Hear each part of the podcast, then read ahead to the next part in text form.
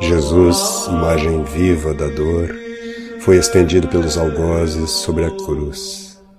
Ele próprio se sentou sobre ela e eles brutalmente o deitaram de costas. Colocaram-lhe a mão direita sobre o orifício do prego, no braço direito da cruz, e aí lhe amarraram o braço. Um deles se lhe ajoelhou sobre o santo peito, enquanto outro lhe segurava a mão, que se estava contraindo, e um terceiro colocou o cravo grosso e comprido, com a ponta limada, sobre essa mão cheia de bênção, e cravou-o nela com violentas pancadas de um martelo de ferro. Doces e claros gemidos ouviram-se da boca do Senhor.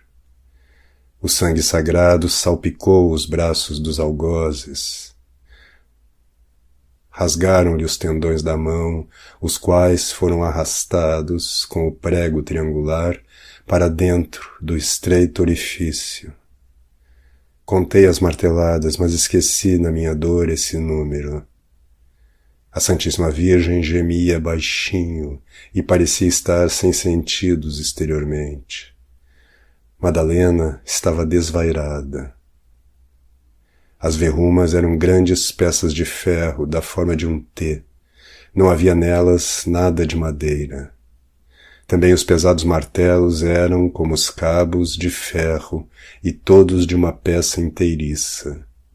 Tinham quase a forma dos martelos de pau que os marceneiros usam entre nós, trabalhando com formão. Os cravos, cujo aspecto fizera tremer Jesus, eram de tal tamanho que, seguros pelo punho, excediam embaixo e em cima cerca de uma polegada.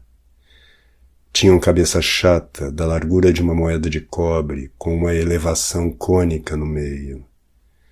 Tinham três gumes. Na parte superior tinham a grossura de um polegar, e na parte inferior a de um dedo pequeno. A ponta fora aguçada com uma lima.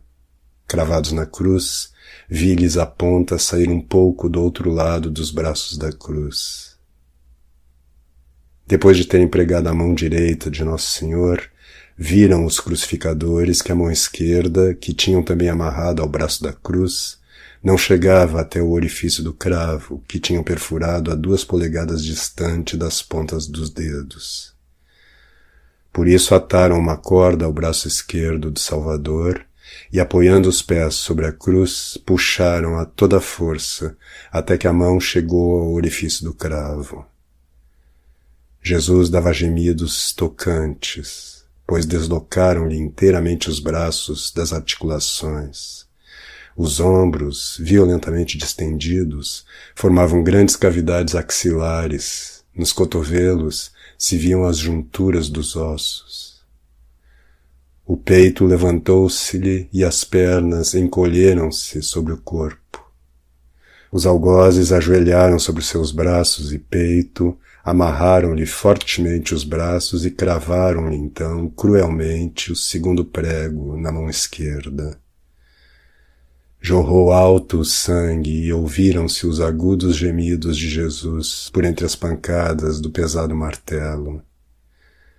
Os braços do Senhor estavam tão distendidos que formavam uma linha reta e não cobriam mais os braços da cruz que subiam em linha oblíqua.